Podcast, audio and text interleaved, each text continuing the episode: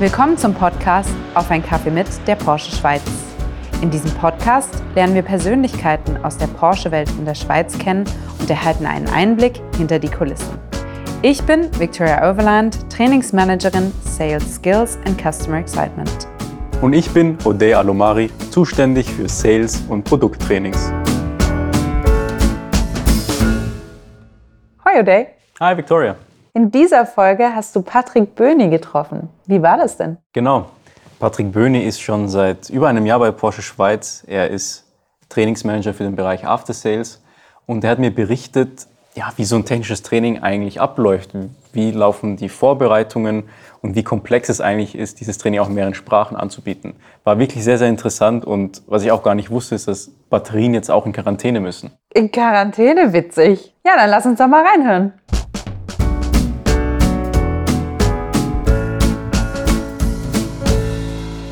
Ja, Patrick, herzlich willkommen zu unserem ersten Podcast aufs Kaffee mit. Vielen Dank, dass du dir heute die Zeit nimmst, um mit uns ein bisschen über das technische Training zu reden. Äh, wichtigste Frage vorab: Darf ich dir einen Kaffee oder einen Tee anbieten? Hallo, Ray. Danke vielmals für die Einladung. Äh, ich nehme ganz gerne einen Tee. Einen Tee, gut, sehr gerne. Ähm, ich bringe dir den Tee sehr gerne, weil ich sehe, du hast irgendwie so eine Art Bandage auf deinem Fuß. Was ist passiert, wenn ich fragen darf? Ein kleiner Sportunfall. Sportunfall, okay ja, Sport ist Mord, sagen manche. Aber an dieser Stelle schon mal gute Besserung. Und äh, ich bringe dir mal deinen Tee. Was darf ich dir für einen Tee bringen?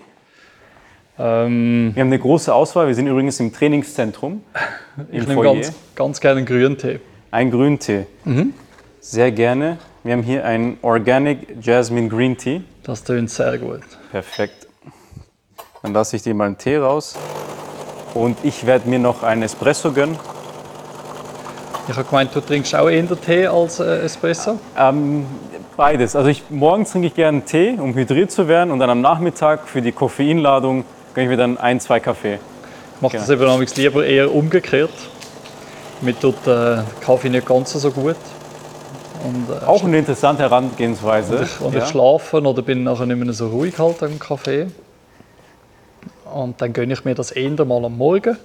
Weil dann habe ich den ganzen Tag, um das wieder irgendwie auszukarieren und dann habe ich am Abend nicht Mühe mit Schlafen. Gut, vielleicht werde ich das auch mal testen. Äh, tust du Zucker oder irgendwas in deinen Tee? Nein. Nee, einfach Nein. so. Ja. Gut.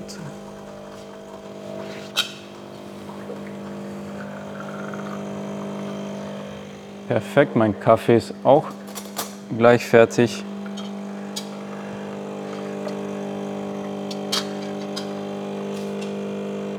Und ähm, ich war vorhin kurz äh, in der Werkstatt im Trainingszentrum, habe mich ein bisschen umgeschaut und habe gesehen, da stehen viele Autos gerade. Und äh, ich glaube, ihr hattet ja vor kurzem so ein HVT-Training. Ähm, was ist so ein HVT-Training? Kannst du mir vielleicht dazu etwas sagen? Korrekt, ja. Ähm, HVT-Training haben wir gehabt bis letzte Woche, sogar als HVT-BEF, wo es um vollelektrische Fahrzeuge geht beim BEF-Training. Das ist äh, der Aufbau vom HVT-Training an sich wenn wir die Geschichte von der Automobilindustrie schauen, haben wir ja irgendwann mal angefangen mit der Hybridisierung und Elektrifizierung. Und äh, unsere Techniker, äh, wie auch bei mir damals in der schulischen Ausbildung, ist die Elektrifizierung noch nicht auf dem Stadium gewesen, wie wir sie, wie wir sie heute haben im Markt. Also muss man die Leute entsprechend schulen auf dem. Auch die, die heute schon oder gerade frisch ab der Lehre kommen, die haben schon gewisse Grundausbildungen, die sie mitbringen. Aber markenspezifisch, alles was Hochvolt ist, daher auch HVT, ähm, bringt, bringt gewisse Gefahren und Risiken mit, wo wir ähm, da den Großteilnehmern mitgeben und sie so dann vorbereiten, dass sie nachher die Fahrzeuge in der Werkstatt reparieren können. Okay, verstehe. Und HVT heißt, steht für Hochvolt... Hochvolttechniker. Hochvolttechniker, verstehe. Ja, Hochvolttechnik. Hochvolttechnik, okay. Ja. Und äh, jetzt äh, konkret, wie sieht so ein Training aus, so ein HVT-Training? Machst du das selbst oder wie funktioniert das? Ähm, das HVT-Training mache ich äh, da nicht selber bei uns bei der Post Schweiz. Äh, da arbeiten wir mit externen Dienstleister, die wir schon länger dabei haben äh, oder entsprechendes Know-how schon mitbringt. Ähm, das HVT-Training ist jetzt eben nicht das, was wir letzte Woche hatten, sondern das HVT-Training, da geht es wirklich um die Sensibilisierung von der einzelnen Fahrzeuge, wo Hybridtechnik äh, fahren. Und dort geht es in erster Linie darum, um sie auf die Elektrifizierung zu sensibilisieren. Da arbeiten wir mit Elektroswiss zusammen, wo auch vom AGVS in der Schweiz ähm, vorgeschrieben ist, dass die markenübergreifend ist das, ist das überall gleich. Die AGVS-Zertifizierung. Das ist ein Bestandteil der HVT-Ausbildung. Und nachher geht es dann darum, um jedes Modell, respektive jede Modellgeneration, ähm, so zu schulen, dass sie, sie da überall das Know-how nachher mitnehmen können. Mhm. Und äh, das betrifft eben nicht nur Elektrofahrzeuge wie den Taycan zum Beispiel, sondern auch Hybridfahrzeuge, oder? Ja, genau. Also da, dort geht es eigentlich hauptsächlich um Hybridfahrzeuge bei der HVT, weil das ist das Hochvoltsystem, äh, wo da sensibilisiert wird. Und äh, beim BEF, also bei der vollelektrisch, äh, bei den vollelektrischen Fahrzeugen wie jetzt beim Taycan, wird dort darauf aufgebaut. Ähm, die elektrisch, ja, man kann sagen, die elektrische Grundausrüstung ist vergleichbar. Man hat einen Elektromotor, man hat eine Batterie mit sehr viel Spannung und Strom. Ähm, und beim Hybrid hat man einfach noch einen Benzinmotor dazu. Mhm, okay, das heißt, das Taycan-Training baut dann sozusagen auf dieses HVT-Training dann auf. Ähm, Nochmal zum HVT-Training. Ähm, Porsche hat ja schon seit vielen Jahren eigentlich die Hybrid-Technologie. Ich glaube, der erste Hybrid war ja der Cayenne E21, wenn ich mich nicht irre. Ähm, und äh, ist jetzt dieses Auto auch Bestandteil vom Training oder nur die neuesten Fahrzeuge, die jetzt gerade aktuell sind? Beim HVT-Training sind auch die, die ersten Generationen. Also da, äh, wenn ich vorher gesagt habe, tun wir alle Generationen unseren Kursteilnehmer nahebringen. Das heißt, wir, wir schauen, dass wir jedes, jede Generation eines bei uns haben ähm, und die Generationen dann entsprechend auch schulen. Okay, verstehe. Natürlich, weil als Techniker muss man ja mit allen Autos zurechtkommen, ja? egal ob neu oder alt. Ein Kunde kommt mit seinem Cayenne, der schon ein paar Jahre alt ist, in Service, muss er genauso Bescheid wissen wie auch mit einem brandneuen Cayenne oder Panamera Hybrid. Cool. Gut. Ähm, dann, als ich im Trainingszentrum in der Werkstatt war, habe ich auch gesehen, so eine große Holzkiste. Drumherum war so eine Art Absperrung. Das sah aus wie ja, wie man es aus manchen Filmen vielleicht kennt, so ein Absperrband, so schwarz-gelb. Ähm, was ist das genau? Äh, ja, da hast du jetzt äh, beim BEF-Training eine ausgebaute Hochholbatterie gesehen auf dieser Holzkiste. Und die muss ähm, entsprechend abgesperrt werden ähm, von Leuten, die nicht die Schule gemacht haben, die nicht wissen, wie mit diesen Komponenten umgehen, um äh, sich selber zu schützen, äh, dass man da keinen Personalschaden haben. Also das ist, das ist Vorschrift bei so Bauteilen. Einerseits beim Fahrzeug selber, also wenn man so ein Fahrzeug in einer Werkstatt hat und das Fahrzeug eine entsprechende Klassifizierung hat, das heißt, ähm, es könnte sein, dass das einen Defekt hat und zum Beispiel als kritisch klassifiziert wird, dann muss das entsprechend abgesperrt und kennzeichnet werden, dass da niemand an das Fahrzeug angeht, das nicht das entsprechende Know-how hat. Okay, verstehe. Oder jetzt in dem Fall an die Batterie. Und ich habe auch oft schon irgendwie gehört, dass es für Batterien eine Art Quarantäneplatz gibt. Ist das auch mhm. hier so eine Art Quarantäneplatz oder ist das was anderes? Der Quarantäneplatz ist das, was wir da gerade hinter uns haben. Ähm, das ist außerhalb vom, von der Werkstatt normalerweise. Also dort gehen die Batterien an, die entweder schlecht oder, oder defekt klassifiziert werden ähm, oder schon einen Defekt vorweisen. Ähm, oder vielleicht auch einfach noch einen Defekt könnten aufweisen zu einem späteren Zeitpunkt. Also dort tut man die Batterien an, wenn sie ausgebaut sind. Oder auch ein ganzes Fahrzeug nach einem Unfall. Auch dann zur Beobachtung und zur Sicherheit äh, von Personen oder umliegenden Gebäudes. Also das könnte theoretisch auch ein, äh, ein entsprechender Raum sein, wo richtig gelüftet ist, äh, wo dann halt auf die, die Vorgaben von, von der AG dort ähm, wie sagt man, aufrechterhalten, also wo, mhm. wo Vorlagen, ja. genau, wo die Vorlage einhalten. Okay. Also interessant, dass in diesen Zeiten scheinbar auch Batterien in Quarantäne müssen. Ja, ja kann man so sehen, ja. Ähm, dann habe ich noch eine Frage zum Thema HV-Techniker generell. Wie wird man denn zum HV-Techniker und wie sieht hier die Zertifizierung aus. Kannst du mir vielleicht dazu ein bisschen was erzählen? Mhm. Also die HVT-Zertifizierung ist bei uns ein Bestandteil generell von der Techniker-Zertifizierung. Das heißt, äh, man muss äh, als Techniker, wenn man neu bei Porsche ist, starten wir mit der Bronze-Zertifizierung. Das ist eine Art Basiszertifizierung, ähm, so kann man sagen. Und dort darauf baut man nachher mit der Silberzertifizierung auf.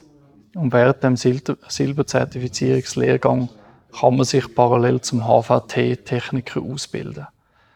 Dann kann man die Hybridfahrzeuge, ähm, noch gewisse Reparaturen an der HV, also an der Hybridfahrzeug machen, aber nur nicht an der vollelektrisch, also noch nicht an der Taycan. Zum Taycan, wenn man dann zum BEF-Training heißt das, zum BEF, HVT BEF, wenn man sich dort durch, äh, noch weiterbilden will, dann muss man abgeschlossenen Silberstatus haben und auch äh, der HVT, was ein Teil vom Silberstatus ist, ähm, auch mit sich bringen, weil das ja da aufbaut, wie wir das vorher erklärt haben. Und du hast jetzt die Bronze- und Silberzertifizierung äh, erwähnt. Logischerweise gibt es dann auch die Möglichkeit einer Goldzertifizierung. Genau, ja. Mhm. Und HVTBF es fängt man eben an ab Silber mhm. und ist dann eigentlich auf dem Weg zu Gold. Also. Mhm. Und kann man ungefähr sagen, wie viele Jahre man braucht, um von Anfang an bis zur Goldzertifizierung, so ungefähr, wie viele Jahre vergehen da? Ja, so ungefähr hat man ähm, ein Jahr für Bronze und nachher bis Maximum drei Jahre für Silber.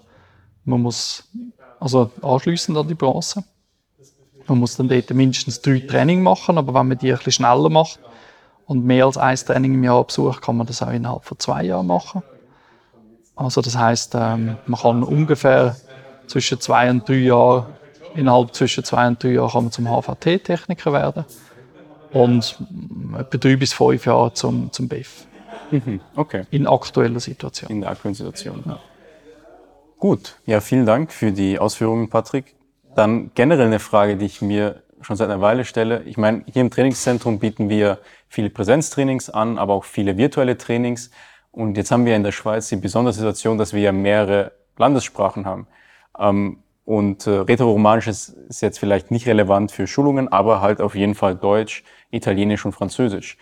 Und meine Frage an dich jetzt, ähm, ich meine, das macht die Trainings sicherlich viel komplexer, oder? Bieten, äh, bietet ihr Trainings in zwei oder drei verschiedenen Sprachen an, parallel? Oder wie kann ich mir das vorstellen? Mhm.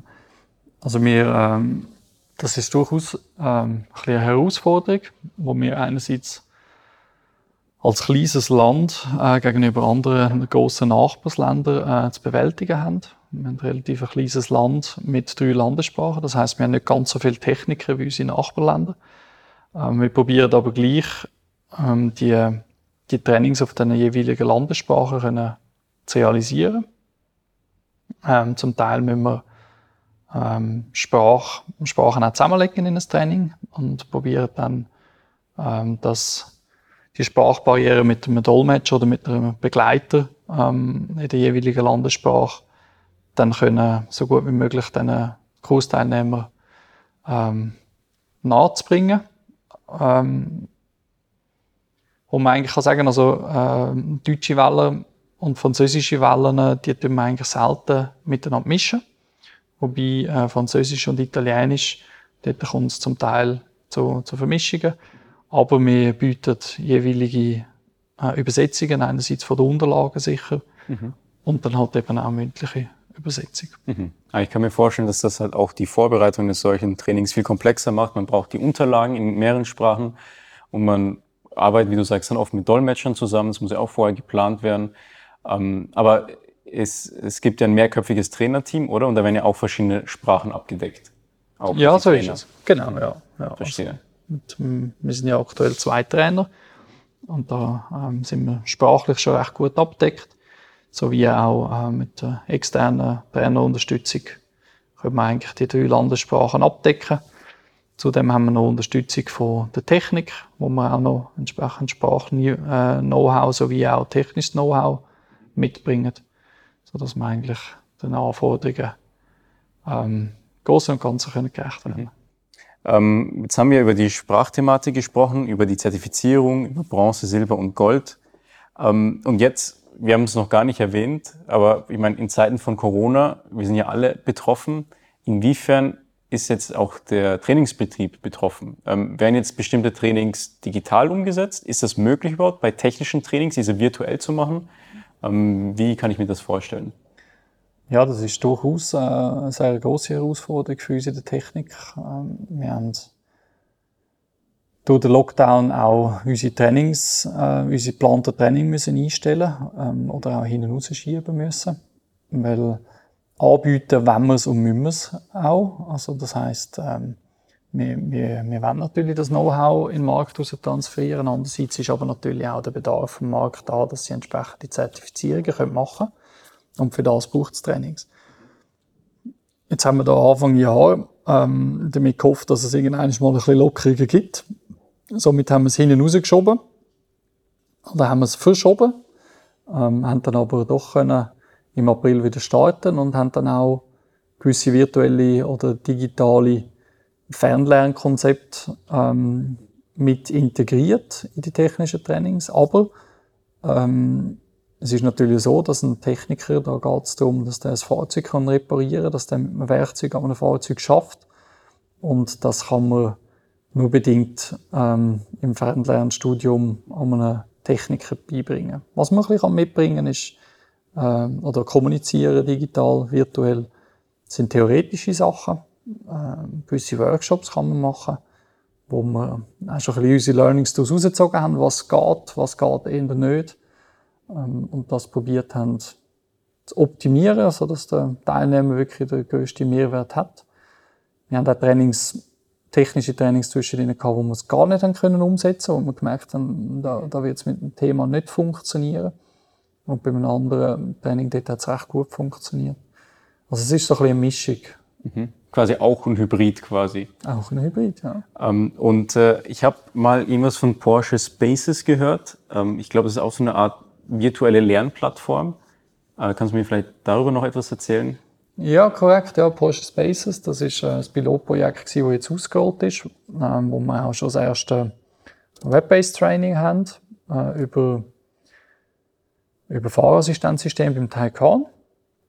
Das ist eine virtuelle Plattform, wo man sich so ein bisschen vorstellen kann, wie, wie Sims, die, die früher mal Sims gespielt haben, zum mhm, Beispiel. Wie das Computerspiel. Das Computerspiel. Mit den Avataren. Genau, man hat dort also einen Avatar, man geht mit dem Avatar in eine Werkstatt oder auch in einen Showroom ähm, und tut dann dort nachher ein vorprogrammiertes Szenario abarbeiten.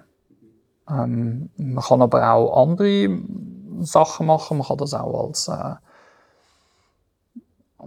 als, als Werkzeugart für, für eine Teams-Erweiterung nutzen, also dass man, so dass man gewisse Leute kann dort einladen und eine Präsentation kann machen Und es äh, ist durchaus vorstellbar, dass wir in der Technik oder auch vielleicht in einem anderen Training äh, das in näherer Zukunft mal werden nutzen.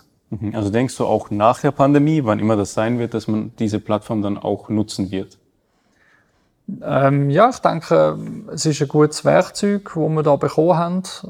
Auch dort wird sich dann ein bisschen zeigen, wo das sich gut einsetzbar ist und, und wo das es vielleicht, ja, vielleicht eher hinderlich ist oder, oder nicht ganz so optimal. Aber ich denke, es wird sicher, wenn wir wieder ähm, zurück zur Normalität kommen, irgendwann ähm, wird es, denke ich, sicher immer noch ein Bestandteil sein. Also gerade in dieser aktuellen Zeit haben wir bisschen in die, in die Situation hineingeschupft worden, was aber auch ein, ein Gutes daraus hat, dass man, dass man mal ein paar Sachen ausprobiert hat und jetzt so ein bisschen Learnings daraus ziehen Und äh, es hilft uns sicher in der Zukunft. Mhm. Ja, ich denke, es geht vielen so und auch anderen Industrien. Man wurde jetzt quasi gezwungen, ein bisschen digitaler zu werden und dass man daraus, wie du sagst, sicherlich viele Learnings ziehen kann, die dann auch nach der Pandemie ähm, weiterhin einsetzen können. Definitiv. Ähm, dann eine andere Frage. Ich stelle mir das nicht so einfach vor. Ich denke mir, es wird ein neues Modell rausgebracht und äh, wie wird dann der Handel, wie werden die Techniker geschult, sodass sobald das Modell draußen auf dem Markt ist, dass sie schon wissen, wie man mit dem Fahrzeug umgeht. Ja? Beispielsweise vor zwei Jahren, als der Taycan rauskam, ähm, wie wurde sichergestellt, dass alle Techniker und alle anderen Mitarbeiter bereit waren für dieses neue Fahrzeug, sodass wenn dann das Fahrzeug auf den Straßen ist und schon mal die ersten Kunden vorbeikommen für Service oder was auch immer, dass sie wissen, wie man mit diesem Fahrzeug umgeht. Wie, wie wird das äh, sichergestellt, dass das funktioniert? Ja, das ist, das ist durchaus eine Herausforderung, wo, wo zu unserer Aufgabe gehört. Ähm, da haben wir Unterstützung von der AG. Sie tun uns Trainer oder unseren Markt ähm, entsprechend schulen, bevor die Fahrzeuge verkauft werden. Also vor Point of Sale können wir äh, die Möglichkeit über einen sogenannten Train the Trainer teilzunehmen. wo wir als Trainer dann auf die neuen Modelle geschult und instruiert werden. Kommen dann dort auch entsprechende Unterlagen und Informationen über, wo wir dann ähm, auf unserem Markt noch ein bisschen anpassen und adaptieren Man muss sich das so vorstellen, wenn man bei der PAG an so ein Train-the-Trainer geht. Die PAG macht für, für die ganze Welt so Schulungsunterlagen. Das heißt, sie, sie stellen entsprechende Informationen zusammen, wo sie auf die ganze Welt ausrollen. Und jetzt ist ähm, die Erfahrung und das Know-how und das Fachwissen in der, in der, im Handel aussen, bei den Technikern nicht in der ganzen Welt gleich. Wir sind da in der Schweiz ähm, in einem sehr gut ausgebildeten Land, gerade auch was Techniker anbelangt. Wir haben eine sehr gute Grundausbildung, was man auch bei der Zertifizierung, bei der Zertifizierung sieht, mit anderen Ländern verglichen. Und so bedarf es dann auch ein bisschen Anpassung von so einem ähm, Modelltraining auf unserem Markt, dass wir da nicht ähm, anfangen mit, äh, mit der Information, dass es redlich rund ist, sondern dort auf aufbauen, wo sie ihr Know-how haben, ähm, dass sie nachher dann auch die entsprechenden Informationen, wie du vorher gesagt hast, äh, mit in die Werkstatt tragen, dass sie können das Auto reparieren oder auch ähm, fachgerecht warten. Mhm. Und nachher tun wir das in der Schweiz mit diesen Informationen ähm, ausrollen. Das heißt, wir, wir schauen, wie viele Techniker das es gibt zum Schulen in dieser aktuellen Situation, was der aktuelle Bestand an Techniker ist im Handel und die Techniker einladen ähm, nach Möglichkeit äh, vor Point of Sale.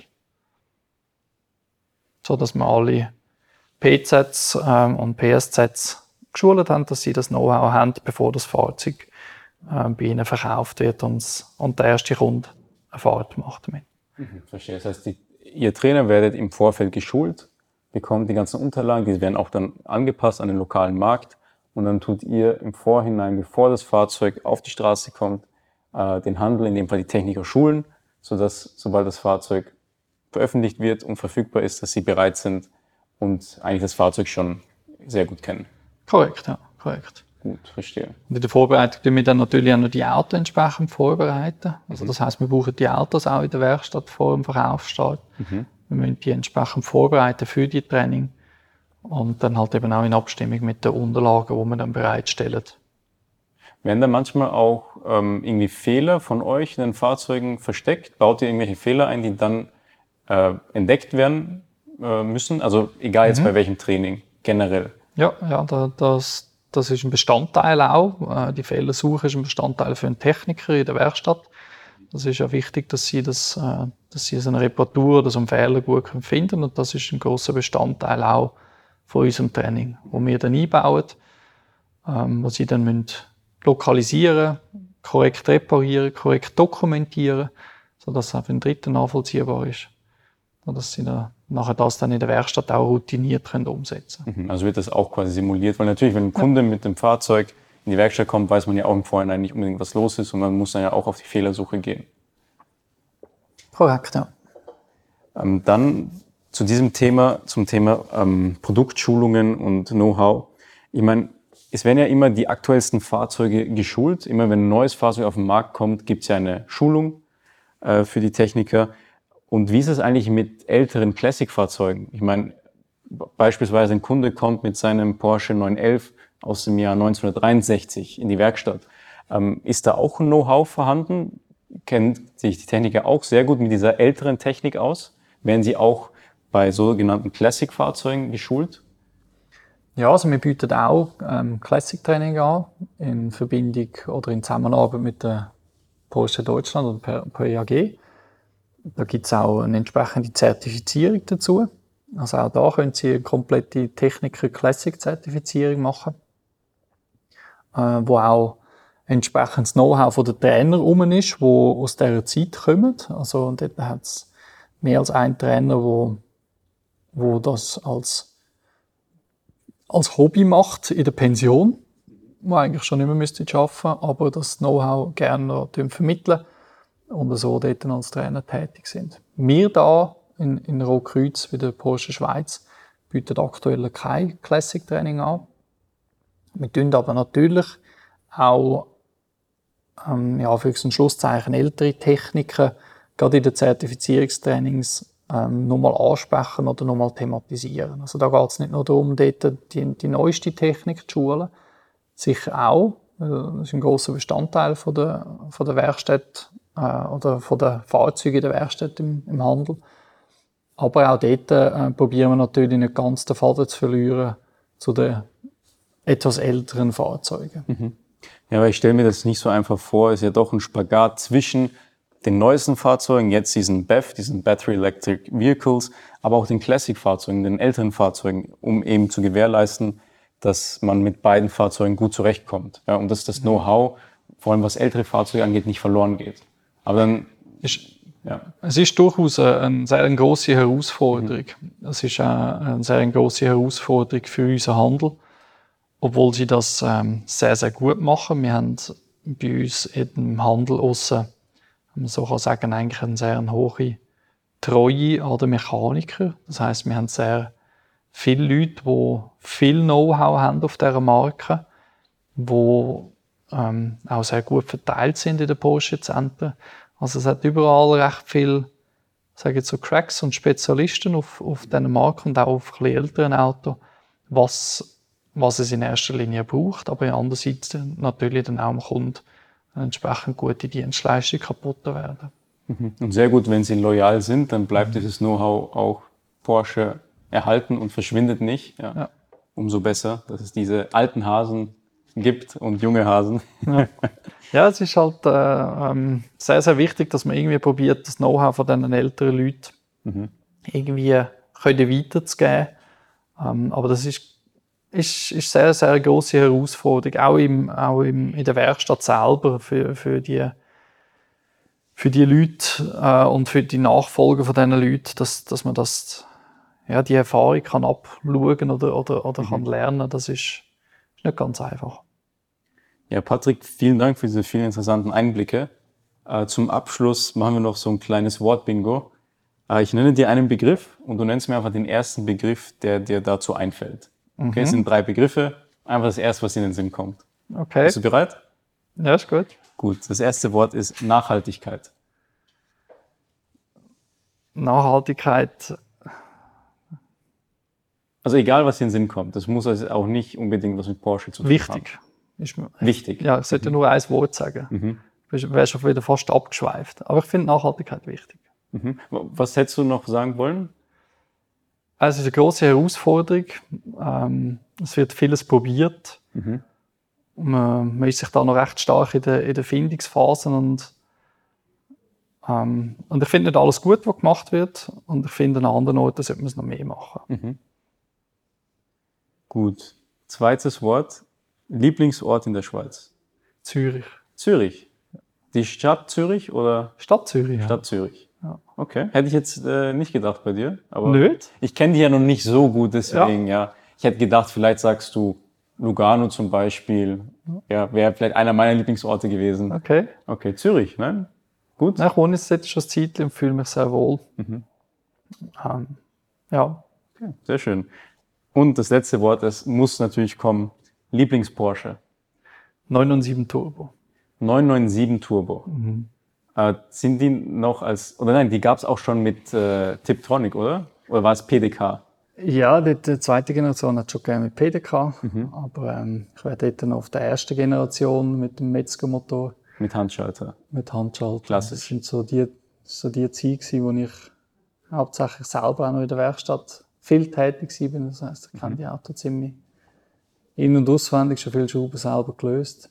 Ich finde all die Hypercars und Supercars auch genial. Carrera GT oder, oder auch der Moby Dick mhm. ähm, sind ja, es ist schwierig, nur einen Lieblings-Porsche zu nennen. Aber ist wenn, jetzt nicht irgendwo, nett von mir. Genau, es ist, ist schwierig, aber ähm, ich finde, ich find, das ist so 997 Turbo ist, ist nicht ganz so abgespaced. Mhm. Ähm, ja, dann würde ich, würde ich vielleicht gerne mal bei mir in der Werkstatt oder in der Garage stehen haben. Gut, ja. Ähm, ich werde ein paar Jahren nochmal auf dich zukommen und mal sehen, ob wir dann eine Spritztour zusammen machen im 997 Turbo. ja, ist gut. Ja, Patrick, vielen herzlichen Dank für deine Zeit und für diese interessanten Einblicke. Ähm, ich hoffe, wir konnten auch unseren ZuhörerInnen und Zuhörern ein paar interessante Informationen geben. Das hoffe ich auch. Vielen Dank, Patrick, und ja, noch einen schönen Nachmittag. Danke dir, Ode. Wünsche ich Merci. Patrick.